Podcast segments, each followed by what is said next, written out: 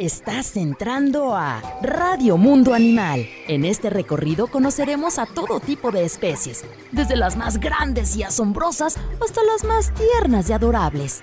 ¿Estás listo para la aventura? Acompáñanos y conoce todos los secretos que guarda el mundo animal. Conduce Danae Vázquez. Comenzamos. Un ave de presa o rapaz es aquella que caza presas para alimentarse utilizando su pico y sus garras afiladas. Las garras y pico tienden a ser relativamente grandes, potentes y adaptadas para desgarrar o perforar la carne. Muy, muy buenos días, bienvenidos a Radio Mundo Animal a través de la frecuencia de Jalisco Radio. Te comento que si estás escuchándonos aquí en Guadalajara, estás sintonizando el 96.3, allá en Puerto Vallarta, en la costa del estado de Jalisco, el 91.9 y finalmente en el sur del estado de Jalisco también si nos escuchas particularmente en Ciudad Guzmán, estás sintonizando el 107.1. El día de hoy, pues ya es sábado, sábado primero de mes, son las 8 de la mañana con 3 minutos. Estamos arrancando y agradecemos el favor de tu compañía. Si te estamos acompañando justamente en el trayecto a tu trabajo, eh, que vas a hacer deporte, que vienes ya de hacer deporte, quienes madrugan demasiado, o simplemente estás en tu casita. Desayunando. Algo rico, un cafecito, que ya se vino el frío. Sí. David Aldaz, ¿cómo estás? Fíjate que justamente eso ya me está afectando el frío. Fue un cambio muy, muy drástico de, un día a otro. De lluvia a frío. A frío. Nos vamos de lluvia a frío. Eh, pero todo bien. Fíjate que estaba viendo que el que están eh, entra el los frentes fríos empiezan a entrar y sabes que se acaban hasta marzo. Los frentes fríos, marzo, abril, todavía tenemos frentes fríos. Sí, incluso hay momentos en que incluso ya está la primavera y viene ahí el último frente frío. Así es. Discúlpenos si estamos carrasposos, si estamos... pero somos comunicadores y usamos nuestra voz muchísimo durante todo, el, día. y todos los días, así que ahí nos disculpan. Mi nombre es Danay Vázquez y quiero saludar también a Manuel, que es nuestro operador. Manuel Estrada. Estrada. Ah, como Germán, sí, cierto, se me olvida. Manuel Estrada está en los controles este día. Y tenemos cortesías, David Aldaz. Fíjate que volvieron las cortesías para niño. Entonces está padrísimo este paquetín porque son dos de adulto y dos de niño. O sea, ahí está perfecto para que vaya eh, la familia. Una familia, una familia pequeña. Perfecto. Pero cómodo. y si no, pues llévate al sobrino. Exacto, exacto. Y si no, si son más, pues ya, ya tienes un buen... Este, sí, ya, ya, le das un, una avanzadita. ¿Y qué te parece si esos los regalamos a través de las líneas telefónicas? Me parece muy bien. ¿Cuáles son las líneas? Te comento, el teléfono aquí en cabina es el 33 30 30 53 26. Te lo repito, es el 33 30 30 53 26. Vamos a ser mm, buenos. Vamos a dar dos paquetes a través de las líneas telefónicas y uno a través de Facebook para todas nuestras... Sí, sí, sí, para quienes nos están sintonizando a través de Facebook, que ahí les recordamos darnos like y seguirnos en la página, es programa Radio Mundo Animal en Facebook. Y también tenemos Instagram. Así, Radio Mundo Animal, nos puedes encontrar en Instagram. Y saludamos a Naye Vera, que ya se conectó a través de Facebook, programa Radio Mundo Animal. Y el día de hoy vamos a hablar de yo creo que mucha gente se identifica con ellas, eh, lo vemos en, muchos emblemas, es símbolo de fuerza, de inteligencia, ¿de qué más, David? De pues, destreza. de destreza, de muchas habilidades y que además nos ha acompañado a lo largo de toda la cultura mexicana, de pueblos eh, originarios, de pueblos mesoamericanos, que la han utilizado, las han utilizado como un emblema, justamente lo mencionas, de fortaleza y de valentía. Oigan, este, así, así es, y estamos hablando de las aves rapaces. Las aves rapaces que son estas aves que se alimentan de carne o de carroña, pero es a través de la cacería. Sí, principalmente su eh, modo de consumo es a través de la casa. Y por eso es que están diseñadas anatómicamente para poder cazar. ¿Y qué, requieren ellos? Pues tener una excelente visión. Vamos, vamos primero diciendo que son el top de, la, cadena, alimenticia. Son los que están arriba de, de, muchos animales, son los depredadores de las aves máximo. Y este grupo eh, se encuentra casi en todo el, mundo. Sí. O sea, en todos los ecosistemas, en todos los continentes, hay aves rapaces. Sí, los encontramos desde los desiertos, en las tundras, en bosques, y mares, el, águila, el águila pescadora, o sea, hay en todos los ecosistemas, inclusive, inclusive tanto en el Polo Norte y algunas en el Polo que Sur. Llegan al Polo Sur. Que sabemos que muchos, eh, muchas especies no alcanzan a llegar al, Polo Sur. Muy sí, que justo por el clima extremo, pues solamente eh, podemos encontrar a los pingüinos tan adorados. Exacto. Y que pues, lamentablemente en el caso de los pingüinos, el único depredador pues es el humano. No, también están eh, los, Bueno, las orcas y, focas, ¿no? Pero, bueno, las focas no se los comen. No, David Aldaz. ¿Cómo crees? Yo entonces, ¿las, películas han mentido? Las focas no se comen. Ay, por favor, díganos si las Entonces, Yo digo que no se los comen. Disney miente. Ah. Disney dando caso. Bueno, ahorita, ahorita vamos a arreglar Son las 8 de la mañana con 9 minutos, entonces tenemos que ir cargando baterías. Pero bueno, en el tema de, las, de, las rapaces. de las rapaces, pues sí, justamente son eh, el, el eslabón más fuerte o el escalón más alto de la cadena alimenticia, eh, hablando del tema de las aves, justamente por eso, porque eh, son aves que consumen carne, que consumen a otras especies y a partir de qué elementos. De, de bueno, varios. Tienen, están adaptadas perfectamente para poder cazar.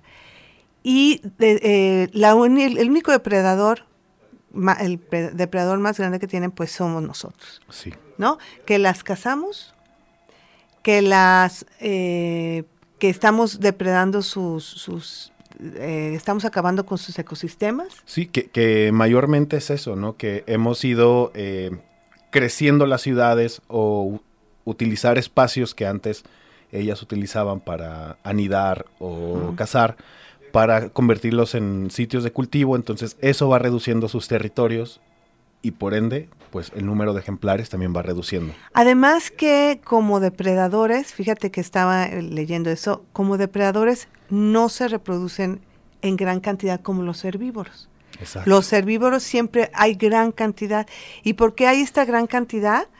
Porque obviamente un herbívoro va a ser alimento de un carnívoro. Entonces necesita haber una gran cantidad de herbívoros. Lo que pasa con los depredadores es que van a ser controladores naturales de estos herbívoros. Eh, como se dan en gran número ratón, bueno, roedores, algunos mamíferos pequeños, algunas aves, etcétera, los, las aves rapaces son controladores de este gran número de especies, si no estaríamos atascados de, ratones. Por eso es que tenemos tantas plagas como ratas, ratones en las ciudades, porque hemos acabado con su depredador. Hemos eh, construido grandes edificios, hemos, aunque en ciudades como Nueva York, se ven muchísimas rapaces en la ciudad. Y aquí en, Guadalajara. Pues nos ha tocado ver, bueno, a mí particularmente aquí en la ciudad no, pero muy cercano al zoológico que está cerca de la barranca de Huentitán. Muchísimas Nos ha tocado ver muchos eh, caracaras, halcones. Halcones, eh, aguilillas, que, están cerca de la ciudad, que rondan la ciudad porque obviamente encuentran alimento fácil, se podría decir, por, por la gran cantidad de ratas y ratones que hay en la ciudad gracias a nosotros que hemos eh, pues hecho basureros enormes, que, tiramos por todas partes, que hay grandes lugares de, almacenamiento de alimentos, entonces ahí los ratones pues llegan y las ratas, las ardillas, que también son alimento de las aves rapaces. Pero bueno, al regresar del corte, te vamos a decir cuáles son estas, este tipo de, aves, de aves rapaces y ahora sí, entramos de lleno a, ver sus características. Pero tenemos número telefónico, David Aldaz. Sí, le recuerdo que estamos eh, regalando dos paquetes de cortesías, eh, dos adultos y dos niños por paquete al teléfono 33 30 30 53 26 y una, un paquete de cortesías a través de Facebook para quienes nos están sintonizando a través de programa Radio Mundo Animal, pues ahí levanten las manos. Hoy es forma sencilla, simplemente que nada más nos yo quiero. Yo quiero, pero eso sí, necesitan darnos su nombre completo. Si en el Facebook eres Juanito o, Johnny, pues Johnny no nos sirve porque a la hora que vengas a recoger tu tu regalo, te van a decir... Usted... Necesitas una identificación, entonces tenemos que confirmar que el nombre que nos diste coincida con el nombre que está marcado en la identificación. Fíjate que nos saluda Niña Bonita, Ico y sus papis. Dicen que pasemos un bonito día, gracias, igualmente. Y bueno, no olviden dar su nombre completo. Nos está ayudando Manuel en este momento en el teléfono, así que ténganle paciencia para contestar el teléfono. Y si tienes alguna duda, que también nos... nos sí, también es válido, háganosla saber, háganse presentes a través de la participación, ya sea en teléfonos o a través de Facebook o Instagram incluso. Eh, pues ahí vamos a tratar de resolverla el día de hoy. Vamos al corte y regresamos a Radio Mundo Animal. El término rapaz se deriva de la palabra latina rapere, es decir, apoderarse o tomar por la fuerza, y aunque muchas especies de aves puedan considerarse como depredadoras, únicamente las que tienen picos y garras afiladas para cazar a su presa son las consideradas como aves de presa o rapaces. Garras, patas, alas y más en Radio Mundo Animal. No te despegues que todavía tenemos más por descubrir. Continuamos. Ponte en contacto con nosotros al teléfono en cabina 33 30 30 53 26, 33 30 30 53 28. Radio Mundo Animal.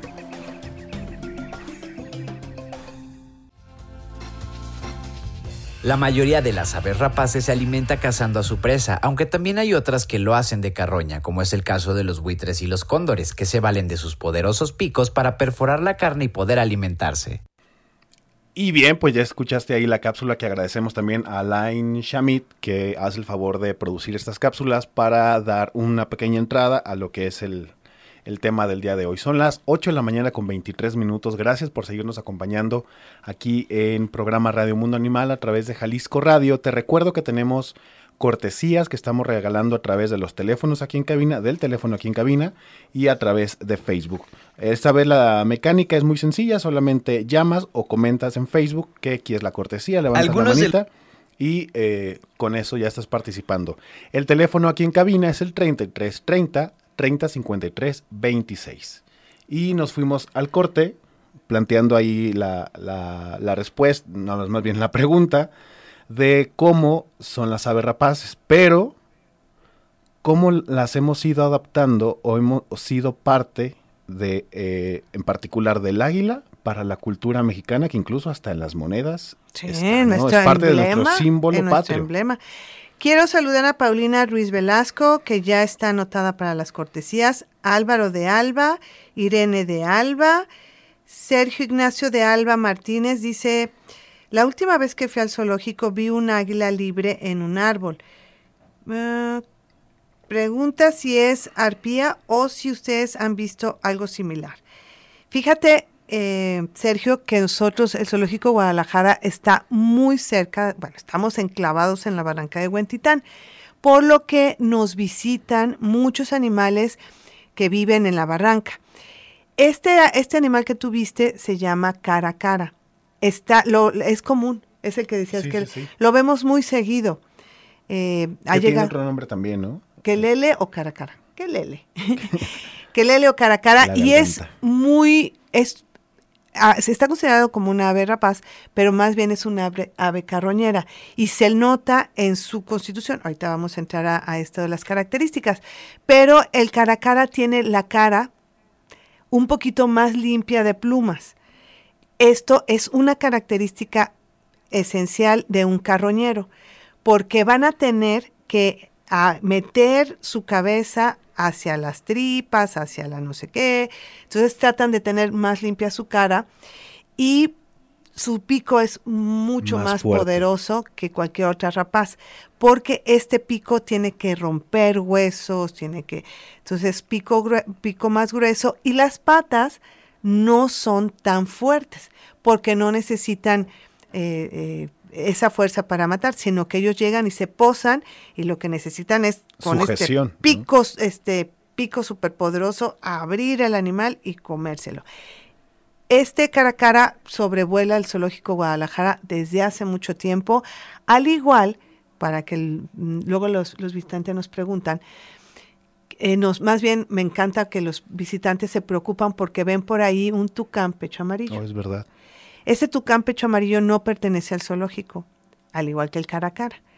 El tucán pecho amarillo no es de esta región, es más del sureste, pero yo creo que alguien lo tenía, que no debe tenerlo porque es una- un animal que no se puede tener este, en cautiverio, no está permitido, pero yo creo que se escapó y encontró abrigo en el zoológico Guadalajara. Entonces sí, de alguna manera ahí encuentra alimento, porque tenemos muchos árboles frutales, y se siente protegido porque, bueno, pues está, no hay, ahí nadie lo, lo, lo está Sí, atrapando. Nadie lo molesta. nadie lo eh, molesta. Quizá también consume alimento, que es parte del, del beneficio que tiene el Zoológico Guadalajara para todos los animales que suben de la barranca, que hay demasiados árboles frutales y también pues hay ardillas, ¿no? Que dependiendo Ardillas, el- este, insectos, Sí. o sea, es proveedor natural de estas especies que vienen eh, de la barranca. de la barranca. También saludamos a Greco Alejandro Toscano Martín del Campo, que se anotó para las cortesías eh, del Zoológico Guadalajara que estamos dando el día de hoy. Y ahora sí, vámonos con el- las, eh, las características de las aves rapaces. Ahora sí, ya para saber por qué son, qué, so- qué- qué las hace tan diferentes a las demás aves. Pues, Aquí po- podríamos diferenciar que hay, eh, digamos, dos categorías, ¿no? Las diurnas las- y las nocturnas. Ambas, su elemento principal es la visión, pero hay características muy particulares entre las diurnas y las nocturnas que les van a permitir eh, adaptar sus ojos dependiendo la hora del día y el momento de su caza. Vamos a ver que esta visión eh, va, va a ser lo que los va a llevar a conseguir su alimento. En comparación al tamaño de sus cabezas, los ojos son muy grandes. Claro que tienen que ser muy grandes porque necesitan esta visión para cazar. A veces son aproximadamente 15% de su De su peso corporal. De su peso corporal eh, es lo que llegan a, a- a- a representar sus ojos. Y los búhos tienen la capacidad de mover sus cabezas hasta 270 grados desde su eje frontal para tener mayor visibilidad. Esta es una de las características que más hemos visto, que parece que giran toda la cabeza. Sí, y que incluso impresiona mucho, ¿no? Porque los hemos visto en las películas ahora con Harry Potter, cómo eh, utilizan, eh, más bien, cómo giran la cabeza casi 360 grados. Así es. Volvemos al pico, David. Sí, en este caso, eh, pues es uno de los rasgos más característicos de las aves, eh, De de, las aves rapaces, porque es utilizado para eh, distinguirlas de otras aves, como en el caso de las, eh, pues de Citácidos, de- o de- loros, Citácidos este, son loros, de, de todos los cualquier demás. otras aves, ¿no? Y este pico puede quedar en punta para exactamente desgarrar y desgarrar. Si se han visto al- a, las halcones y todo, que tienen el piquito muy en punta, que es el que va a entrar y va a hacer jaloneo. Sí, y esta para- punta es muy fina, justamente pues para poder ingresar al cuerpo o poder o al tejido para poder desgarrarlo posteriormente, ¿no? Y eh, lo tienen que desgastar.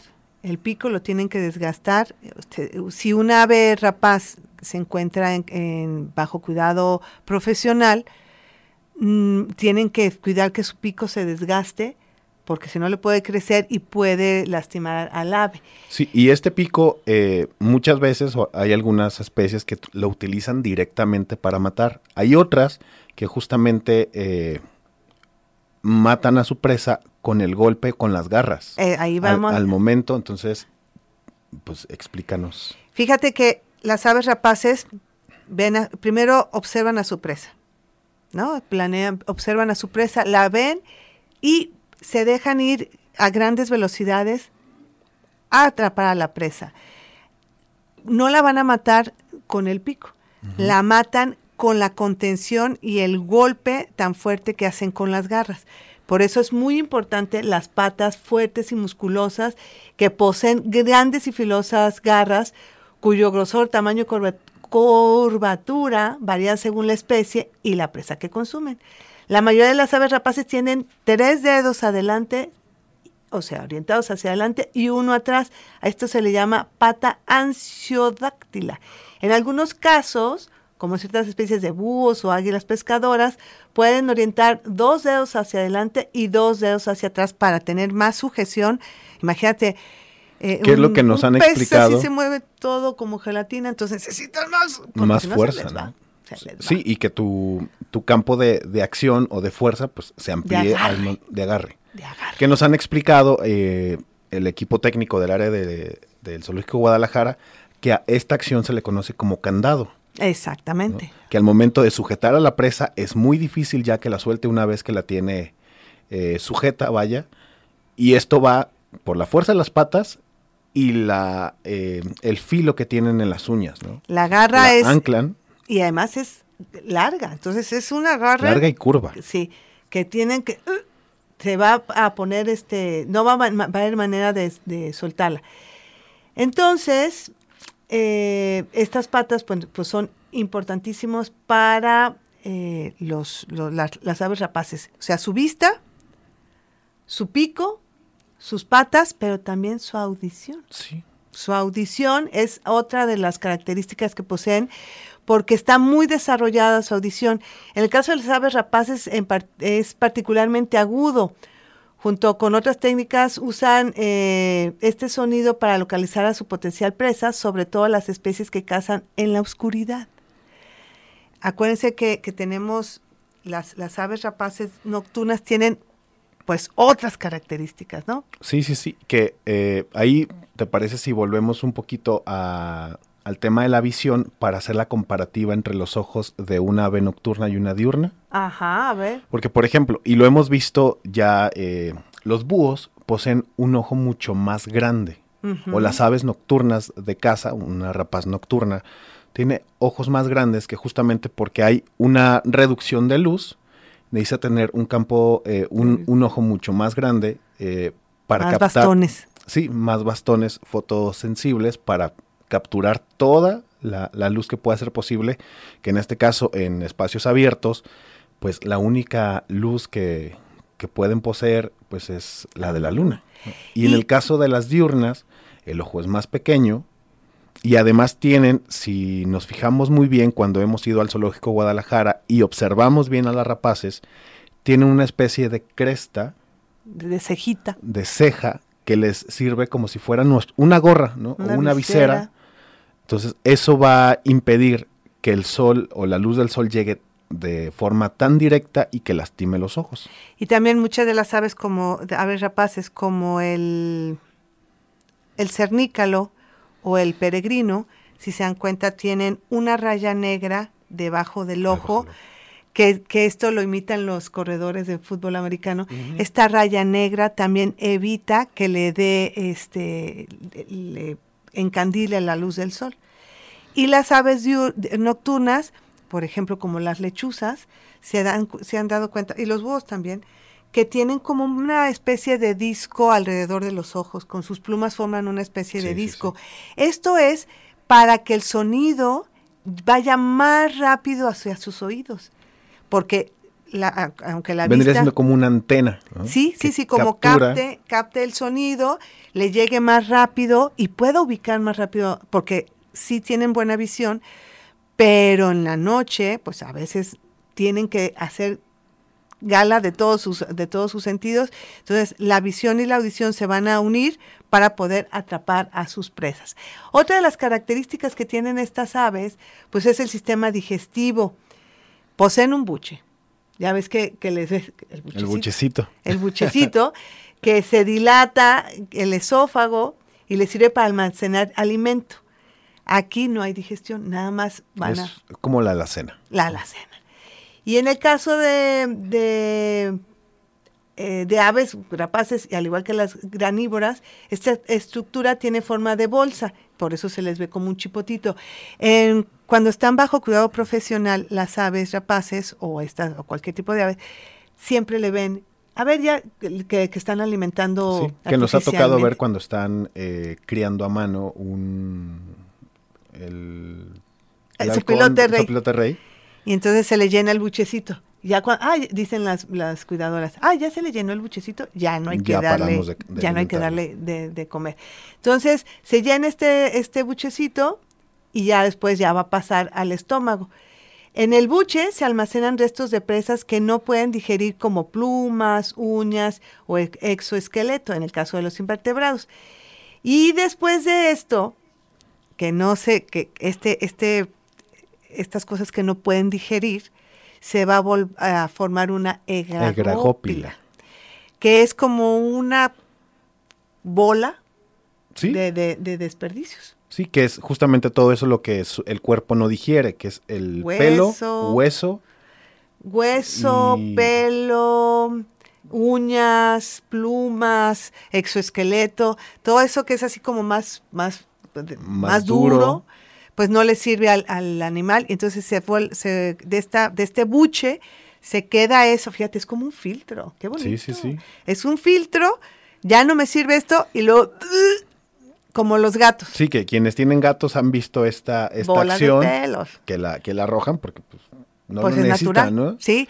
Y entonces echan la, la egragópila, que huele muy feo, pero ahí te das cuenta el tipo, los Que es lo que ha investigadores que consumió, ah, pues este comió un ratón, ah, pues este se comió un, un, este, porque esa es otra característica de las aves rapaces. A veces pueden alimentarse de animales más grandes que ellas. Y tienen tanta fuerza que eh, estaba viendo en un video que había un ave, yo pienso que es como una, un águila este pesca, no pescadora, no, un águila muy grande, no sé, no, no supe la especie, que agarró un perro. O sea, bajó, agarró al perro del cuello y se lo quería llevar, pero no se lo llevó porque llegó otro perro como diciendo, no te lleves a mi compa. Entonces el perro lo, lo asustó, pero no soltaba al otro. Y, y ya pudo como medio de, este, reaccionar el que lo traía agarrado y le empezó a ladrar y soltó a los dos. Pero era un águila enorme, enorme, o sea, y era un perro, no te estoy diciendo chihuahua, mediana, pues chihuahua se lo lleva, no, era un perro de talla mediana, como un labrador, un poquito más chaparrito, pues era como callejerito, Sí, sí, y se lo iba a llevar y no se lo llevó. Entonces, una, por ejemplo, vamos a, a los tamaños, está, en, en México encontramos dos águilas enormes, una es el águila real, Que es la que conocemos que está en nuestro escudo nacional. que es un ave muy grande, y está la arpía, que nada más la encontramos en las selvas del sureste. Desgraciadamente está en grave peligro de extinción. bueno, todas las rapaces están en, en peligro de extinción. Y es una ave majestuosa. Vayan rapidísima a Google a, a ver esta ave. Es una de una majestuosidad y es enorme. Las, las arpías pueden llevarse, bueno, cazan perezosos. O sea, el, e- e- ese es su alimento favorito. Y claro, como el perezoso ni se mueve. Sí, es muy lento. entonces, El pobrecito ahí va apenas y ¡zuc! Llega el águila al pie y como si fuera un ratoncito. Lo agarra y sí, se porque además es una especie muy grande, es muy corpulenta, unas patas impresionantes. Por esto digo que me identifico mucho con ella. Pues sí, fíjate que sí, porque es un águila muy alta. Ahorita vamos a, a- a decirles más o menos cuánto mide un águila arpía. Y antes de irnos, porque luego nos, nos vamos para otra Sí, nos parte, extendemos. eh, las alas, poderosísimas también. Estas alas que deben de ser fuertes exactamente para levantar al vuelo una presa más grande que tú, ¿no? Entonces necesitan un aleteo enorme, son animales que tienen envergaduras muy grandes, obviamente por dependiendo del tamaño. Entonces Sí, que necesitan levantar el, el vuelo con el propio peso, con el peso de la presa y sin ningún impulso, o sea, de cero. Hay que recordar que las aves tienen eh, los huesos huecos, no son tan pesados como nosotros con estas, eh, o sea, ellos tienen sacos este, de aire para que fueran, sean más ligeros y poder este, retomar el vuelo. Y también les sirven estas alas porque muchas rapaces, ese es el problema de las rapaces, muchas rapaces se reproducen en el aire, en el aire. O sea, est- hacen que es- un espectáculo maravilloso. Danza aérea. exacto, vuelan y en el vuelo se, se sujetan y ahí se viene la, la, reproducción. Entonces, eh, eh, imagínate si un ave está en una jaula chica y eso, pues no se puede reproducir. Claro. En el zoológico Guadalajara tenemos dos ejemplares de águila real, son dos hembras que lamentablemente llegaron al zoológico Guadalajara hace muchos años, que impedidas de vuelo, David impedidas de vuelo porque fueron... Lo lamentable porque fueron eh, lesionadas con un disparo con... Eh, con esta eh, creencia que es deportivo, ¿no? El, tirar al aire o quizá... o por vagos. Sí, simplemente. Entonces, estas aves llegan al zoológico Guadalajara, no pueden ser reintroducidas a su espacio natural porque están lesionadas de su principal elemento o característica para poder cazar, que son las, las, alas. Entonces. Para poder vivir. Sí. Entonces, imagínate, no tienen, ya no van a poder volar nunca más. Pero están en el Zoológico Guadalajara, bien cuidadas, llevan muchos años. Vamos a ir al corte y regresamos a Radio Mundo Animal. ¿Te parece, David? Perfecto. Algunos de los ejemplos de las aves rapaces son las águilas, los gavilanes, los buitres, los halcones, los cernícalos, los búhos y las lechuzas, y pueden ser tanto diurnos como nocturnos. Garras, patas, alas y más en Radio Mundo Animal. No te despegues que todavía tenemos más por descubrir. Continuamos. Ponte en contacto con nosotros al teléfono en cabina 33 30 30 53 26 33 30 30 53 28. Radio Mundo Animal.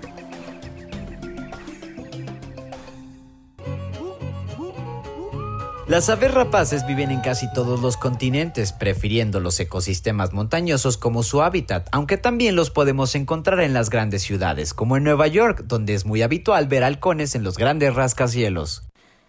Y bien, pues ya regresamos a programa Radio Mundo Animal, ya en el último bloque, son las 8 de la mañana con 50 minutos. Gracias, gracias por estarnos acompañando y por hacerte presente a través de los, del teléfono aquí en cabina. Te recuerdo que estamos regalando cortesías y el teléfono aquí en cabina es el 33 30 30 53 26.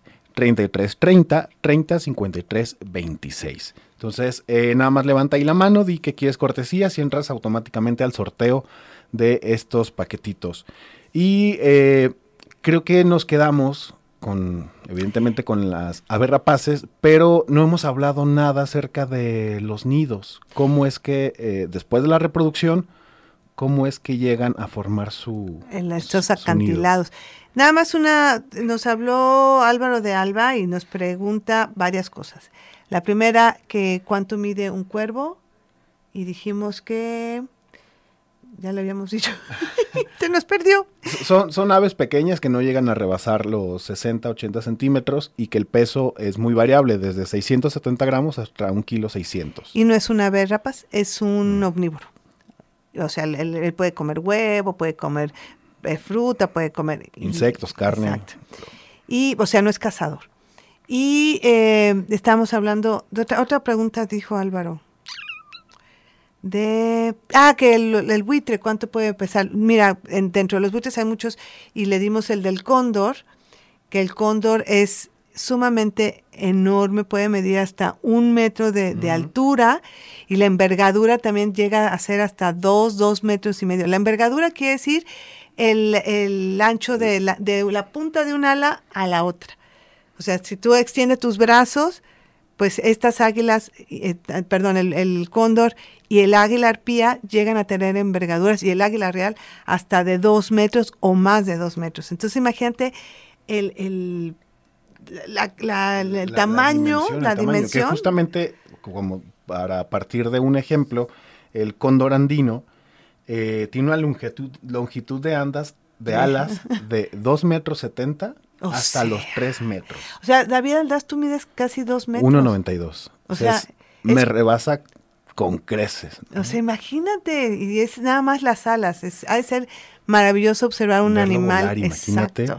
Y sobre todo que, vamos a decir, sopilotes, buitres y muchas aves eh, rapaces tienden a planear y se dejan llevar por las corrientes aéreas Y por eso es que vemos a los opilotes planear en el, en el cielo y dejándose llevar, dejándose llevar con estas alas, pues sí, son como, como paracaídas. Sí, que justamente eh, ahí agradecemos el, el dato que nos ha dado Lisi Martínez, que ay, nos vino a tumbar el, el mito que existe que si vemos un sopilote ahí rondando es porque algo malo va a pasar, ¿no? Mm. Pero no, justamente porque su alimentación es muy pobre, muy baja en nutrientes, no desgastan esa energía o esa poca energía que han consumido en hacer vuelos, sino que aprovechan las corrientes de aire cálido para poder planear.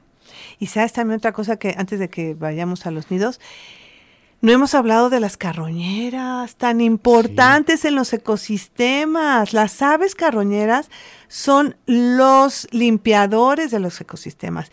Sin las aves carroñeras, esto sería un este cementerio constante.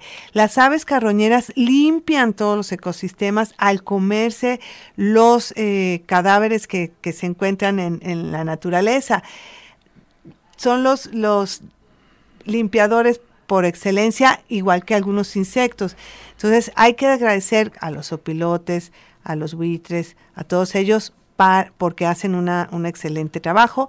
Y otra cosa que se me olvidaba es que me vienen, es tanta información que de repente se nos va. Otra co- eh, cosa importante de, de las aves rapaces nocturnas es que si tú agitas una pluma Oh, es verdad. de, de, de un ave, por ejemplo, un búho o una lechuza, no, no suena, produce sonido. no produce sonido. Exactamente porque no pueden hacer sonidos en la noche, porque si no, a- a- a- este, ahuyentarían a, su presa. entonces eh, tienen que ser silenciosos, pero certeros en lo que van a hacer las aves nocturnas porque tienen muy poquitas posibilidades de lograrlo. Y vamos a los nidos. Los nidos los hacen en zonas muy, muy altas. Eh, en la naturaleza los lo conforman con, con troncos generalmente y tanto madre y padre van a, cuidar de la cría hasta que ya tiene una, un tamaño considerable. Yo también vi un video en donde hace un ave rapaz, hace su nido, bueno, no hizo nido, puso ahí como algo, cualquier este material orgánico y, pu- y- y puso sus huevos. Era tan bonito este video que se veía que eran siete huevos, Ok. perfectamente. Y era, lo hizo en una ventana, en el disco de una ventana. Wow. Entonces la, la persona de la casa grabó este momento y veías los siete huevos, luego cómo eclosionaron. De esos siete huevos se lograron nada más cinco pollos. Veías cómo crecían los cinco pollos y cómo observaban a la persona que vivía en la casa, todas las caritas así, cómo venían la- la- los padres a alimentarlos y cómo dieron los primeros vuelos y se fueron.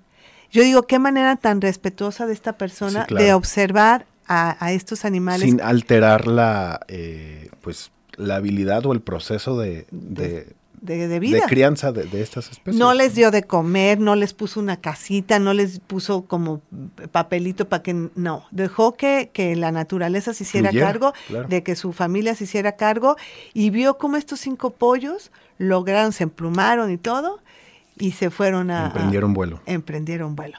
Entonces, es, eh, las aves rapaces son increíbles, lamentablemente están en peligro de extinción. Vamos a decir rápidamente algunos de ellos. Que, por ejemplo, eh, ya nada más para cerrar el tema de los nidos, aquí en México tenemos el gran representante que es el águila real, que llega a, a poner huevos a partir de enero, febrero, y están emprendiendo su vuelo las crías que logren eh, sobrevivir a- después de 72 a 84 días, de- Ah. después de haber eclosionado, que para esto son las fechas de julio-agosto. Ya cuando está el verano, donde hay más alimento Sí. y las crías pueden ya buscar su Por su, propia por su propia cuenta, eh, el alimento. Qué impresionante los animales, ¿verdad? Cómo pues son independientes de, de más rápido que uno y buscan Sí. su alimento y se van a topar con, con cosas difíciles, pero bueno.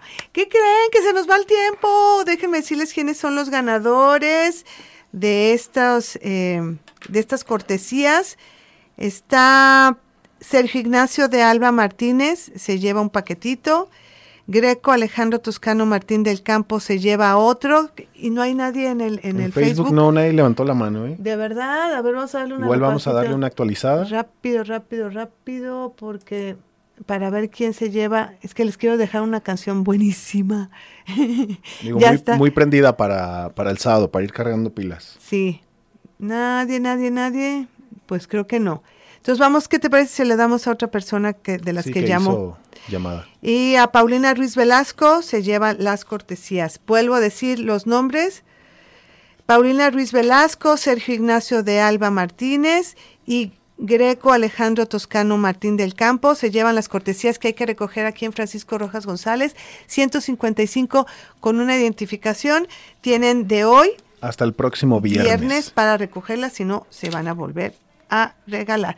Gracias, David Aldaz. Un placer y muchísimas gracias quienes nos acompañan a lo, largo de esta hora y nos escuchamos y nos vemos en Facebook la próxima semana. Gracias a Manuel, nuestro operador, pero sobre todo gracias a ti por escucharnos sábado a sábado aquí en Radio Mundo Animal. Diviértanse, eh, disfruten de los animales y nos escuchamos el próximo sábado. ¿Te gustó la aventura? No te preocupes, aún nos queda mucho por descubrir sobre el maravilloso mundo animal. Te esperamos la próxima semana a la misma hora por Jalisco Radio